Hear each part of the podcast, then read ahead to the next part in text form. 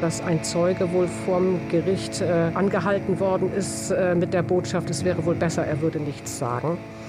Die Polizei hat intern bei diesem Subway-Verfahren ist sie an ihre Grenzen gestoßen, sowohl was die Personalführung angeht, als auch was äh, juristische Fragen angeht. Der Prozess als solcher hat dann auch so, ähm, ja, manche Skurrilität im Grunde auch gehabt, die mir dann auch in Erinnerung geblieben sind.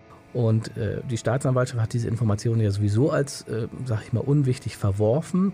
Aber die waren eben so hartnäckig, äh, dass es eben sogar ihnen gelungen ist, eigentlich diesen parlamentarischen Untersuchungsausschuss ins, ins Leben zu rufen.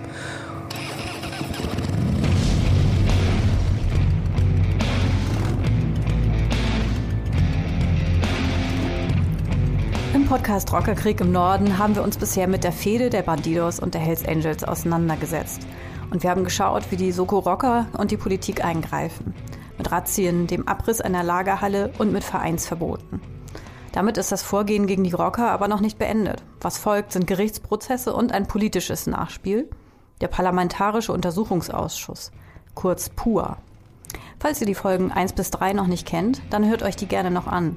Darin erklären Dörte Moritzen und Eckhard Gehm, wie der Rockerkrieg 2009 und 2010 in Schleswig-Holstein ausbrach und zum Teil mitten in Flensburg und in Neumünster ausgetragen wurde. Im Land ist es ruhiger geworden. Nun geht es in den Gerichtssälen weiter. Was dabei alles passierte, darüber spreche ich mit meiner Reporterkollegin aus Neumünster, mit Dörte Moritzen und mit Eckhard Gehm, der unter anderem immer wieder im Pur dabei war. Trotz der Prozesse bleiben aber immer noch offene Fragen. Auch die, wo der vermisste Familienvater Tekin Beecher aus Kiel geblieben ist. Seine Leiche wollte man bei einer Rockerazia finden. Doch der Mann blieb verschwunden und die mutmaßliche Tat ungesühnt. Vielleicht sollte man zunächst mal sagen, dass nach der großen ähm, Suche nach Tekin Beecher es ja keine Prozesse gegeben hat gegen die äh, fünf Personen, denen damals die Haftbefehle vorgelegt worden sind.